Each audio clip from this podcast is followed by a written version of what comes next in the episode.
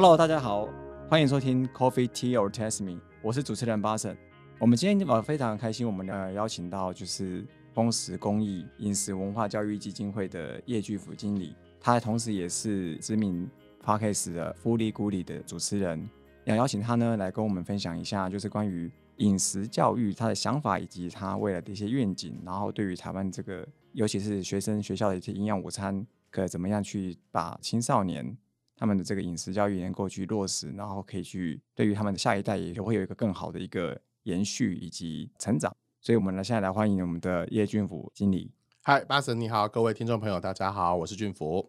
俊福，那我们想想说，因为丰实教育基金会啊，大家应该不是很熟悉。是，其实我一开始没有邀请你之前，其实我也没有非常的熟悉。是我也是稍微有去 Google 了一下，才知道说，哎，你们在做什么样的东西，然后还深看了一下新闻稿，还知道你大概做哪一些。方便给大家介绍一下丰实教育基金会是怎么样的一个组织吗？嗯，好，丰实教育基金会今年是第六年，那我们应该算不是太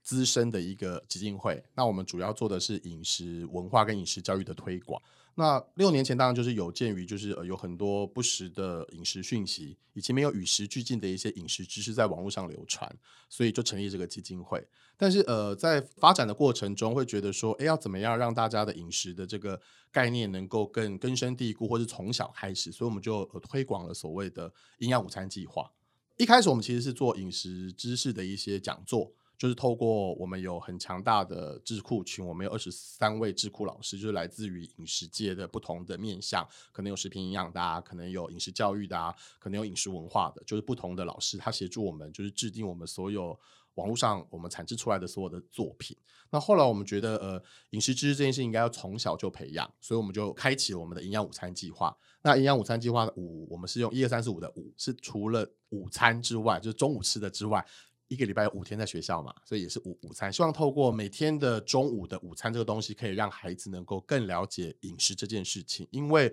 我觉得吃这件事情实在是太理所当然了。所以我们以前的五育是德智体群美，并没有食欲。对，但在日本其实食欲是第六欲，然后他们也其实已经有法规，就是制定这件事情。所以他们中午的营养午餐的过程中是需要教，是有老师来教这些东西的。但我觉得，所以学生像是有点像吃午餐听课一样对，类似就是说，他们可能在呃中午的时候，他们其实就是会有一些知识的传递，可能他会告诉你说，哎，我们今天吃的是在地的鱼。假设我是基隆人，我可能就会说这是来自八斗子的鱼，那你就可以把所谓的在地呃食材可以直接入教材里面，那孩子就可以学到，哎，我生长的区域附近有哪些东西。但其实台湾现在并没有这样子的逻辑跟方式，我觉得有些学校有在做啦，因为近几年来食农教育蛮夯的。所以有很多学校，呃，农委会推广这件事情，就是做食农教育这件事蛮多的。那食农教育法去年也送进立法院了，就希望它过了之后，其实它就是更有所谓的正当性，老师们可以从上而下就直接来教这件事情。那现在大部分都还是基于一种，我觉得应该要多认识这些东西，我才来做的概念在做。这样，所以像饮食教育。呃，其实不只是营养学的概念，对不对？它其实还有所谓的结合在地，然后跟你讲它的来源、它的溯源。其实不只是讲说营养这件事才是饮食教育。嗯，我觉得饮食教育我们常会从营养这个角度来看，但营养这个角度，你有没有觉得它就是很像要生病的感觉？你好像有生病，你才需要吃营养嘛？就哦，我今天什么不够了，我才需要补充这些营养。对对对，我觉得好像我们对营养学的认知很多都是在于疾病这件事情，但我觉得饮食教育不仅仅仅止于此，它可能是一部分。譬如说，我觉得。我们应该要怎么使用筷子这件事情？你可能知道怎么用，但你知道筷子的差别在哪？你去韩国是不是发现韩国的筷子是扁的？对啊。然后你会发现日本的筷子比较尖，它可能是打头是比较尖的，台湾的是比较圆的。对。然后台湾的筷子比较长，你有想过为什么吗？这是饮食教育的一部分哦。因为 台湾习惯吃圆桌，我需要夹菜比较远，所以我的筷子就要长一点点，我比较好夹。日本人他大部分都是定时，而且他们很爱吃鱼。所以他们其实前面的筷子会比较尖，是因为它要便于可以剥开所谓的鱼肉，然后把刺挑出来。韩国人为什么是扁的呢？你有看过韩剧是不是他们都用小桌子吃，然后穿韩服，然后有很多小菜，他很怕筷子滚落到桌子底下，因为他们要移动，很多小盘子，筷子不好放，会滚下来，所以他们就用扁的，很好好的可以放在桌子上，是不是很特别？所以饮食的历史也算是一个，对，它也是一个逻辑。譬如说，我们餐桌的历史。我觉得它就是文化的一部分。我们讲文化就是生活方式的累积，所以其实，在某个程度上，其实这些你吃什么，其实都是随着记录下。我们以前，呃，我是一个六年级生啦，我以前根本不会觉得牛排这件事很稀松平常啊，就吃牛排是一个很慎重，嗯，考试一百分可能才能去吃的。我住在新竹啊，我今天是不是讲新竹是？偏乡的感觉，没关系，我我我更偏，我是花莲，对，所以你就会觉得说，哎，可是你现在会觉得这件事是很理所当然了，所以我觉得它本来就是一个演进的过程，所以其实我觉得饮食教育这个逻辑不仅仅只是，我当然觉得吃的好吃，吃的营养很重要，但是我觉得怎么样在这个过程中让孩子们能够学到这些东西也是很重要的。哎，那可以大概了解一下，就是目前你们基金会关于饮食教育这块，有不是做了哪些比较具体的一些事情呢？嗯。刚刚有提到，就是说，呃，粮食教育的部分，我们做了很多讲座嘛。我们现在已经出版了二十九张全开的图谱，我们针对不同的主题做图谱，那也发在网络上，然后可以供家长跟供老师可以在教学的时候可以使用。那图谱就是会针对。主题，譬如说我们会讲水产家族，我们就会把一些呃常见的水产它的特性就会列出来，然后用漂亮的图示，让孩子可以从用图很快的可以学会这些知识。我们有印实体供大家索取，但是我们也有放在网络上供大家 download，就是大家可以直接下载来使用。哦，对，所以我们其实我们的教材都是公开在我们的，我们有一个叫营养午餐饮食资源网，就大家如果 Google 的话就可以去加入，然后呃。它是免费可以浏览的，但如果你想要下载的话，你就是加入会员就可以了。这个是关于饮食教育的部分。那我们比较大方就是做营养午餐计划。那营养午餐计划，其实我们需要全台有十四个示范学校。那在学校里面，我我们的整个 project 的内容其实五个面向，一个面向就是知识。我们针对每个学期会编一本主题教材，老师就会透过呃每一个学期十堂课。为什么是十堂课呢？就是我们希望，比如假设这个学期我在教蛋，我希望蛋这件事情至少可以出现十次在孩子的课课程中。那这部分就会希望让老师们能够让他们去教，但我们没有要全部都压在导师的身上。譬如美术课，你就可以教蛋雕，什么蛋雕？譬如说你就可以雕蛋，或者你做蛋壳的拼贴画，它也是一种学习的概念。然后你可能在 生活课程，你可以去教大家怎么做卤蛋、铁蛋跟白煮蛋差别在哪里。它就是透过不同的方式，我们不是只是要教大家说蛋有多少氨基酸，蛋有多少营养素，这个不是我们最终的目的，而是希望大家在也许在一零八课纲之后，大家很强调素养嘛，在做的过程中能够可以让大家可以学习到这样的知识。所以呢，我们在学校里面示范学校，我们有帮他们盖了一间食育教室。它就是会重新建构一间教室，那这个教室里面，我们就是用比较活泼的色颜色，跟比较呃大方桌，大家可以面对面。除了在里面用餐之外，那也可以透过在不同的场域里面，让孩子来学这个部分。那我们跟县市政府也有合作，希望他们能够采购一些有关于饮食教育的设备。应该不讲饮食教育，就是说做东西，譬如我可能要烤箱，我可能可以教孩子怎么举烤，我可能来做不同的可能卡式炉，然后可能有简单的，比如说呃锅子。因为我们记得有一年有一个学校在做蛋的时候，他们是请每个孩子，呃，三年级的孩子自己煎一颗蛋，然后带回家给爸爸妈妈吃。然后他们回馈单里面就很有趣啊，就会写啊，这是我第一次亲手，每天都是早上我爸爸妈妈煎蛋给我吃，是我第一次煎蛋回去，我爸爸都很开心什么的。那孩子就可以跟家长有很多互动，对，这也是我们自己觉得现在最欠缺的，就是一般的家长我不知道会不会这样觉得啦。至少我们遇到很多家长都会觉得，教育这件事情是学校的事情。我不知道大家会不会这样的的感觉，就是很多家长会觉得说，我就是送到学校，你就要帮我教啊。可是其实这些东西都应该在家里就应该要教，所以我们期待的是饮食教育不只是在学校发生，它应该在家里的餐桌也应该要发生。我对，因为有时候小学学校学的，回家之后家长也没有延续的话，他就。对，其实我全部归零了。会看到蛮有趣的一些回馈单，就是他们呃学习单里面会写到，就是说我回去过我妈妈说你做的比阿姨做的难吃，就是小孩会去分享，就说我觉得呃学校的宫保鸡丁比较好吃，妈妈你做的不好吃，那妈妈就会问说那学校怎么做的？那孩子就可以来分享。他就可以做不同的概念。那我觉得这本来就是一个促进他们有一个话题，透过饮食变一个话题。那我记得我们有一个纪录片里面就讲到，那个妈妈就会说：“对啊，每天我孩子回来都跟我讲说，我做的比较难吃，我都觉得好丢脸哦。”所以妈妈就会去学习，对，就会精进他的厨艺。我觉得也蛮好的，就是说在家里大家就会有一些针对这件事情，就会有些话题可以聊。那我觉得饮食这件事情就是很有趣啊。譬如说，他们可能会问说：“为什么我们到彰化要吃霸王？”对，那历史啦，这个就变成是说，他们就可以去学，譬如说为什么是牛肉面，为什么台湾的小吃是珍珠奶茶？那我觉得这些东西就是变成是，它不是一个理所当然，它是有一个缘由的。而且其实想讲说，你如果上课的话，它就是一堂课，而且你针对国文课，也就是是一周可能就这么几堂。可是如果是三餐，你就把一天的三餐让它变成一堂课，其实你学的东西更多。对，我们会觉得说它应该是一个生活上面可以大家一起学习的东西，它不仅仅只是于像呃我们才在戏子办了丰实第一次办的亲子食育营，我们就邀请了我们师范校的大概十五到二十对的亲子一起来上。其实我们教的东西也不难，就是教六大类食物。就是说我应该要吃什么健康的六大类食物的概念，然后口诀是什么的。我事后就访问一些爸爸妈妈说：“哎，你们觉得来上？”他就说，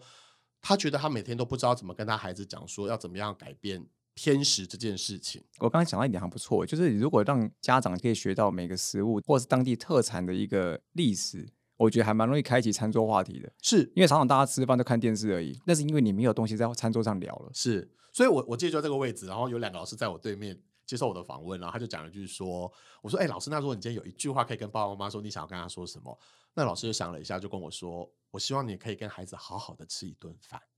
那个老师分享很多，现在很多小孩子可能是少子化的关系，孩子被宠得很夸张。因为他到学校吃鸡翅的时候，他问老师说：“三年级的孩子说，为什么他有骨头？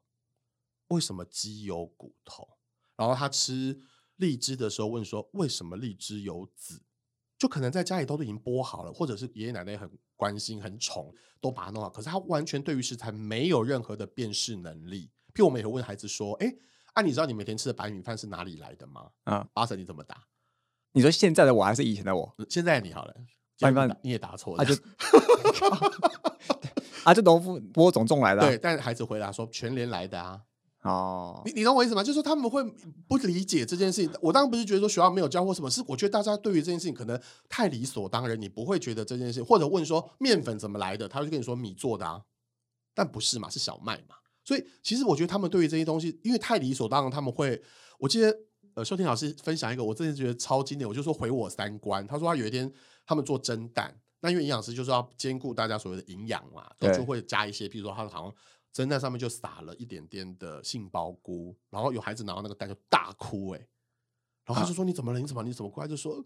这个杏鲍菇污染了我的蛋，他用污染两个字哦啊，就他只想要吃单纯的蛋哦，这就是我们讲到就是很多偏食挑食的原因嘛。那为什么？其实就家里觉得你不喜欢吃你就不要吃啊。可是，在学校不见得是这个样子。就是我们刚刚在会前也分享了一个，就是有一个家长跟老师说：“呃，我小孩六年级了，他要瘦身，他应该要 不要吃太多淀粉。老师，你不要逼他吃饭，这样子。”好，老师就想说：“啊，你都这样讲，我就不逼你嘛。”就下课的时候，小孩去 seven 就拿那个洋芋片吃的很开心了。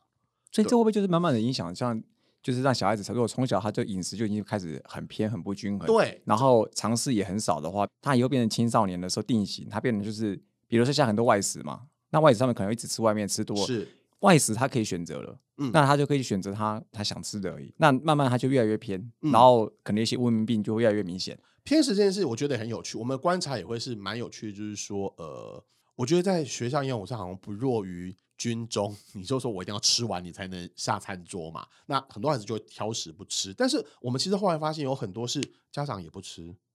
就是你家长自己都不吃，然后你逼孩子说你要吃营养均衡、健康，很没有道理啊！太没说服力了。就是如果你爸爸妈妈今天就不吃茄子，他怎么会买茄子回家给小孩吃？孩子到学校去吃，怎么会想要吃茄子？他就觉得这是他没有从来都没有碰过的食物。那这件事情饮食教育怎么会成功？最近有一个研究叫做食物恐心症，就是恐惧新的食物。它不是偏食，它不是挑食，它就是恐心症。意思就是说，它需要经过呃，根据实验是经过十五到三十次的试验。他才可能慢慢的接受这个尝试这件事情。你是指养成习惯的那个？我觉得他应该是说他愿意尝试哦，只是尝试而已。就是说他想要吃这个东西。所以有研究做法是说，苦瓜孩子不吃，对不对？好，那他们怎么做呢？他就是他们找一个空间，然后放孩子喜欢的音乐，然后就音乐，然后大家就很舒服的放松，然后就大家闭上眼睛，然后他就送出了蜜汁苦瓜，就苦瓜汤蜜汁调味。然后就让大家吃下去。你这样讲，我突然想到一件事情，你知道有你知道有一个餐厅叫做在全黑暗中吃饭，我知道。那不干脆用这个就好了，反正小孩子根本分不出来。但我觉得某个程度上说，其实应该要让他们尝试的逻辑是说，譬如说以苦瓜这个例子来讲，他们是可以吃的，他们没有不能吃，他们只是会听到苦瓜就觉得它好苦哦，它很苦，我不要吃苦，他就是会恐惧这件事情。他可能一开始就觉得茄子好软哦，那个颜色看起来很可怕，我不敢吃。所以我觉得这个东西就变成说，你必须要透过不同的口味去调试，让他可以慢慢去接受这件事情。那我觉得这个也不是学校的问题，也不是单单只是学校的问题。他其实在家里，可能家长也要试图的协助孩子们一起去突破恐新症。如果是三十次，你看三十次，假设一个学校五天，他不可能五天都出一样的菜色，好，他一个礼拜如果他出两次这个菜色好了，三十次他要出六十个礼拜，十五哦，他要出十五个礼拜，对，那一个学期就结束了，他还是不敢吃啊。对，所以其实家里也应该要尝试这件事情，让孩子可以愿意吃这件事情。所以我觉得饮食教育在某个程度上不仅仅是吃这件事，只是我觉得吃这件事情是最快可以反映出来的。对风食来讲，当初其实在设计营养午餐的模组进学校的概念的时候，是希望说透过吃，因为我们有做餐食辅导，我们的示范学校是有我们会聘请，现在跟我们合作的是林奕晨主厨，他是以前薰衣草森林的行政主厨。就把他在餐厅学到的东西跟他的技术带进学校，协助呃消除朋友们去改善他们在料理的部分。譬如说，如果我吃过营养午餐的人，一定都吃过三杯鸡，然后一定都会觉得那鸡肉又老又柴又难吃，那就是料理法的问题。因为对风水来讲，我不可能进去说好，我今天就提供五星级饭店的设备给你，不可能。我们还是以学校既有的设备为主，我们只能就技法上面去协助他们做改变。那怎么改变呢？我们就叫做分阶段式的料理法。传统的做法就是因为大部分的销售朋友都是妈妈嘛，他们就是用家庭料理的方式做。那我在家里怎么做呢？就是把鸡肉下去炒，炒完了之后就把酱料放下去，然后就让它煮熟就可以了。可是你要想，在学校做的是三百人份起跳，五百人份，我们甚至有辅导四千人份的学校，他怎么可能在一锅里面这样炒？所以我们的两段式方式是：你先用蒸笼蒸，你先把鸡肉蒸到大概八分熟，那。鸡肉自然就会流出鸡油跟鸡汤，那我们会把鸡油取下来跟鸡汤取下来，然后呃，先讲三杯鸡的做法。三杯鸡做法就会变成是，他先炒所谓的酱料，然后把八分熟的鸡肉下去拌，他用拌的方式让他的肉不会变老，然后在快速拌的过程中，它其实就熟成了，他就直接上桌，孩子就会吃到不会是干柴老掉的鸡肉。然后阿姨们他们也不用一直炒，这炒到腰都就你进学校里。所有人都是那个护腰、护背、护什么，该护的都有护，就全身上下都是就是盔甲金刚这样。所以只是他们可能有的时候因为量很多，但他们可能没有对的方法。对，所以其实我们进去，其实某个程度上是要减轻他们增加效率，然后减轻增加效能，减轻他们的可以工作时间、他们的时间。对，那。不仅仅是这样哦，你看剩下的鸡汤跟鸡我们都留下来了。那鸡汤我们就会倒入当天的汤。如果当天其实做的可能只是简单的所谓的蔬菜汤的话，它进去它就会有鸡汤的味道在里面。那鸡肉也可以可以去炒青菜，青菜就会有新鲜的肉质的味道就会在里面。同时我们也在讲的是永续跟不浪费。对，因为我们一开始去的时候，很多人就会说：“哇，鸡肉蒸起来就把它全部都倒掉。”然后主厨就会大叫说：“不要那么浪费！”他就直接倒掉这样子，因为他就把鸡油跟鸡汤都浪费掉了。其实我们进去也会跟他们讲说，对，怎么样让他们做永续，以及做所谓的不浪费这件事情，也是很重要的。因为我觉得食材面很重要。对，就是说，刚刚巴神讲说，我做那个节目，我们有访问过一些呃所谓的厨师们，他们都会告诉我们说，其实他们在厨师里面，我们可能看到端上桌都是很棒的、很精华的食材，但其他食材他们大部分是熬汤或做其他东西。所以其实我们进学校辅导的时候，也会试图的告诉他们说，你们这些东西是可以转做其他的可能性。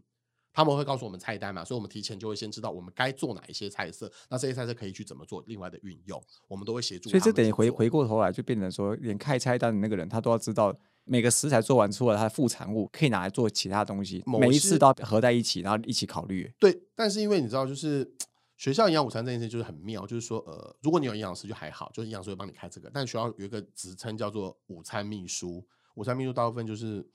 你知道新进的人员 就会被派去做。午餐秘书讲，然后现在大部分学校又很怕食安的问题，所以他们都会觉得安全为上，美味可能是其次啊。我要讲一个，我刚来工作的时候，我一个同学跟我讲说：“哦，你怎么去做营养午餐？”我说：“怎么了？”他说：“有一天，她跟她的闺蜜去喝下午茶，然后两她的两个小孩就在那边比，说我的比较难吃，然后另外她的我的一定比你难吃。”对啊，他是营养午餐，对，他就问他说：“到底什么东西那么难吃？”他就说：“营养午餐大家都比难吃的，因为很多是统餐啦。”但我觉得这个逻辑其实。好不好吃？我觉得这个是当然是见仁见智，但是意思就是说，可能营养午餐的逻辑是太过于强调营养这件事情，而忽略了美味这件事情。而且再加上，我觉得近几年来食安问题很严重，他们会觉得安全最重要。我也是进了校园厨房之后才发现，原来在校园厨房端出的所有菜色都必须是熟的，所以你不会吃到呃生的。青葱撒在菜上面，它一定要过水。那这样子的话，是不是熟干脆要让营养师去上厨师的课啊？嗯，我觉得这个建议很好。如果看起来问题是出在营养师开菜单的时候考我虑不了我觉得我觉得也没有，我觉得应该也是在某种程度上，我觉得环环相扣啦。因为有些阿姨她会觉得说，反正我就是领你这么简单的薪水，我不用花那么多时间，我就是做了，你不吃是领导的代机，我就是做了，反正我能够端出主食、主菜、副食、青菜、汤品就好啦，我也不用管那么多事情。我觉得这个都有各自不同的部分，所以在我们辅导的过程中，以主厨入校的逻辑中，你会发现有很想学习的部分，所以我们就有办大赛。我们是隔年会办，譬如说，呃，去年二零二一年我们刚办完了第二届的校厨大赛，我们就是鼓励所谓的校厨朋友能够自己设计菜色，然后被大家看见。我感觉刚刚提到的就是，如果你真的办一个比赛，类似像什么营营养师厨艺大赛之类的，嗯搞不好更有效益，增进他们但厨艺的但但应该。是说，营养师也是我们比赛的成员之一，因为我们的我们的校厨队是一行政加一个厨师，所以那个行政可能是午餐秘书，可能是营养师。所以他的角色哦也很重要。那只是我们不会要求说营养师一定会煮，但是你至少要合乎逻辑。因为我们之前开发菜单的时候，我就发现，哎，为什么这个学校教出来的菜单这么特别，会直接把黄豆丢在里面料理？啊，你你有吃过黄豆在菜里面？很少吧？我们应该很少吃到这种豆黄豆豆芽有可能，但是它就真的一颗黄豆在里面。然后我就我那时候刚去，我就心里想，然后我那时候跟主厨在在在检讨我们要做素食食谱的过程中，我想说，我就问他说，呃你觉得这道菜合理吗？主厨就很感慨说，这是我们辅导的学校，怎么会教出这种？他是要做味这种噌哦菜色来没有，就是因为他就问了营养师说，哎，我这道菜的蛋白质不足怎么办？然后营养师就笑笑说，哦，黄豆蛋白质最多啊，你就加黄豆就好了。他就是营养考量，营养它只是纯粹，可是他就 是不用从吃这件事情考量。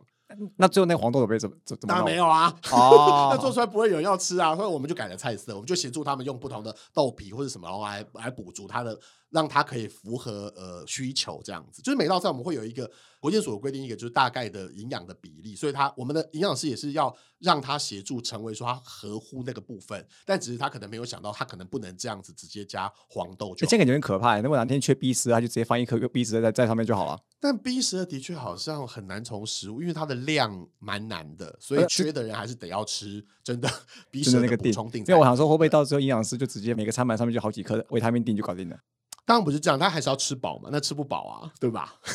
那其他吃淀粉啊，然后其他就用几颗几颗解决。这个节目我们不能把它导向一直骂营养师这件事，我要帮帮营养师说好话。营养师也很重要，营养师他肩负了就是说协助让菜色能够均衡营养。我我这就是其实巴神在访纲里面问到，就是说发现了什么问题，孩子还是很挑食啦。大部分还是很挑食，所以其实我们进去学校也会觉得，近几年会很强调说你要吃原形食物嘛才对会好。可是你猜小孩子最爱的三种料理，你觉得会是什么？料理的方式嘛，对对对对一个一定炸，嗯然后煎的、嗯炒的。嗯，no，他们最喜欢的第一应该是咖喱。哦，说食物哦，就是吃起来的料理法，它可能是哦咖喱肉、咖喱菜、咖喱什么，就是咖喱，然后再来是焗烤，再来是哦炸的，就是这三件事情是最好的。可是这些对营养师来讲，一定都是比较不好的部分。对，那像为什么咖喱会受欢迎？其实它就是因为稀里糊涂，因为孩子只想出去玩。然后你知道咖喱就是一个汤汤水倒进来，啪啪啪啪，它就可以跑出去玩了。他不会想要啊速度最快而且现在的孩子其实在，呃食器上，就是吃东西的食器上，现在就带一个大碗去学校，所以他们不大能吃到食物的味，因为他们全部和在一起。可是和在一起好像没有说不好，因为和在一起的，像你红萝卜什么马铃薯混在里面去，没没，它是每一道菜会全部和在一个锅子里面吃，他们就会有点像，嗯，就像你知道，就是哦好就是厨余物这样，就是会整个一坨这样子。对，啊，但我们还是希望孩子们能够吃到食物的味道，原型或者是譬如说，假设我今天有菜有肉有饭，我不应该是咖喱裹着全部的东西，因为全部都只有咖喱味，他会吃不到原来我料理。譬如说假设今天吃的是三杯鸡，他会吃不到三杯的味道。所以其实味道这件事情是蛮重要。那味道其实的决定就是在营养师，因为他是开菜单的人。所以他们嗯蛮重要的。因为我我也遇过那种超强的营养师是会下去一起做的，他们也是很厉害做这件事情的。所以我我自己会觉得，在某个程度上是，你觉得一餐营养午餐多少钱你可以接受啊？你觉得一餐的价值多少钱？好了，五十差不多吧。哦，嗯太多。现在大部分学校能够供应营养午餐是二十二到三十四吧，二十二这中这是中南部的价格吧？台北也是哦，台北不是我听说好像六十块都有私立学校吧？啊啊对对啊，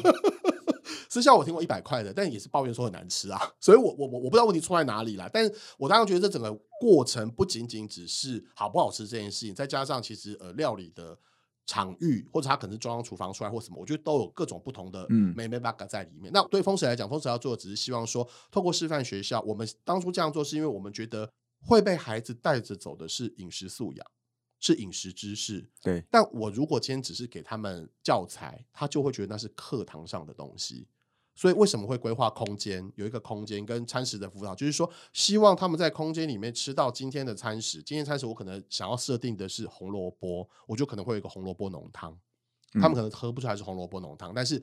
他喝下去之后才会恍然大悟说啊，原来这是红萝卜的时候，老师就可以教红萝卜这件事情。这是我们当初思考进入学校推广的概念，所以要做充实的示范校没有那么容易，你要有个空间可以做一个食育教室，啊，然后你要有校厨愿意接受我们主厨进去的辅导，因为我们也的确遇过，就是校厨会觉得啊你来乱的哦、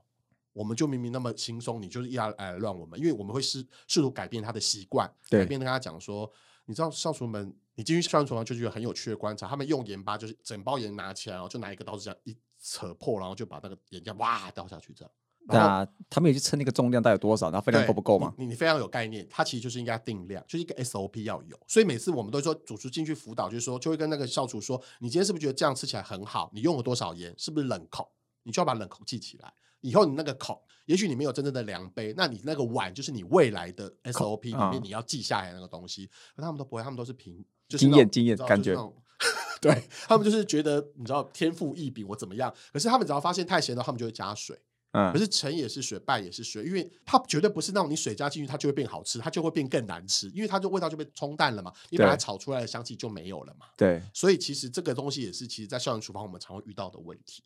是，所以其实我们会很在一年的辅导六次的课程进去陪伴的过程，哦，我们进去辅导是跟他们一起七点半就进去厨房了，我们不是那种十点在那边看他们做完的感觉，我们是七点半就陪他一起备料。我跟我哦同仁应该就是有，呃，我应该切过嗯香菇啊，我进去也会帮忙切这样的香菇啊，然后切蛋啊，切什么什么，就帮忙会协助一起做这件事。因为我觉得我们要自己去体验他们怎么做这件事情，你才会知道要怎么协助他们做得更好。风石没有觉得我们一定是对的，因为我在摸索的过程中，我们会发现，哎，今天我们的食谱可能在这个学校不 OK，为什么？因为他们的设备，他们的蒸笼是漏气的。所以我们觉得要蒸二十分钟，他发现二十分钟他根本蒸不熟，他就另外得要蒸三十五分钟。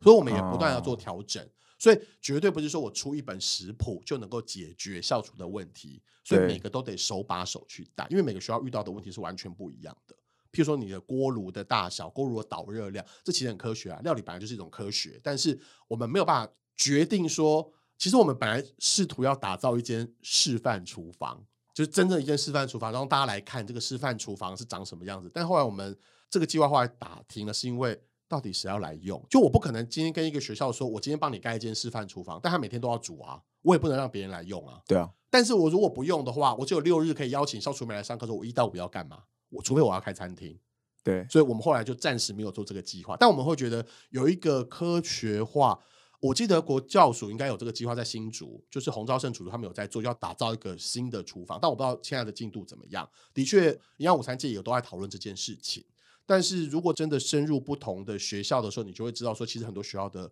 他们可能连打蛋器都是整个烂掉的。